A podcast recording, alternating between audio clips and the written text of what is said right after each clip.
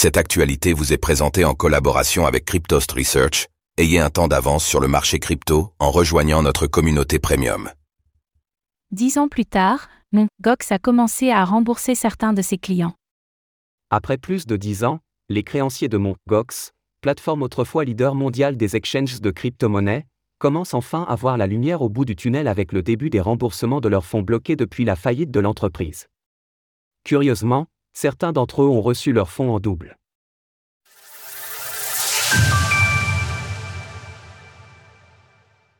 Gox commence à rembourser ses clients. L'ancienne plateforme d'échange de crypto-monnaies, a commencé le remboursement de ses créanciers dès le lendemain de Noël. En 2013, il y a plus de 10 ans, Gox déclarait être insolvable suite à un piratage de la plateforme, entraînant le blocage de 140 000 bitcoins, soit l'équivalent de 6 milliards de dollars au cours actuel, ainsi qu'une perte de 80 000 bitcoins, correspondant aujourd'hui à 3,44 milliards de dollars. À l'époque, mon Gox représentait environ 70% du volume d'échange de crypto-monnaies à l'échelle mondiale. Le 23 novembre 2023, Cox annonçait que les remboursements en espèces des créanciers allaient bientôt débuter et s'étaleraient sur l'année 2024. C'est sur le canal Reddit r/mtgox Insolvency que plusieurs internautes ont d'abord annoncé avoir reçu leur remboursement de la part de la plateforme, comme l'avait notifié Mon. Gox, les premiers remboursés sont les clients ayant opté pour un paiement en monnaie fiat via PayPal, tandis que ceux préférant recevoir des bitcoins devront patienter encore quelques mois si les échéances annoncées sont respectées certains créanciers ont reçu le paiement en double.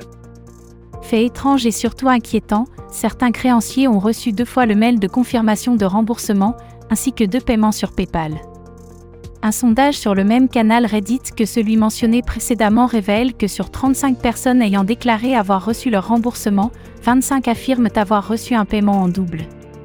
Bien que ce chiffre soit trop faible pour constituer une statistique fiable, si plus de 50% des créanciers reçoivent un double remboursement, cela pourrait entraîner des problèmes de comptabilité significatifs, pouvant impacter d'autres créanciers en attente de remboursement. Alors que l'affaire Mon Gox semble se conclure après plus d'une décennie, l'attention se redirigeait maintenant vers une autre affaire touchant les plateformes d'échange de crypto-monnaies, l'affaire FTX. Un an après la faillite de cette plateforme, ses clients se trouvent dans une situation d'incertitude semblable à celle vécue par les utilisateurs de Mon. Gox durant plusieurs années. Récemment, Sam Bankman-Fried, l'ancien PDG de FTX, a été reconnu coupable sur cette chef d'accusation, faisant face à une peine pouvant aller jusqu'à 110 ans de prison.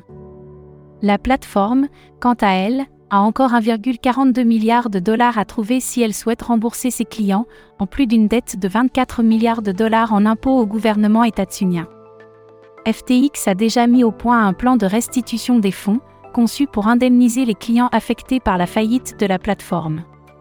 Ce plan propose de rembourser les clients à hauteur de la valeur en dollars de leurs actifs au moment de la faillite. Avant d'être mis en place, le plan devra recevoir l'approbation du juge des faillites des États-Unis en 2024. Retrouvez toutes les actualités crypto sur le site cryptost.fr.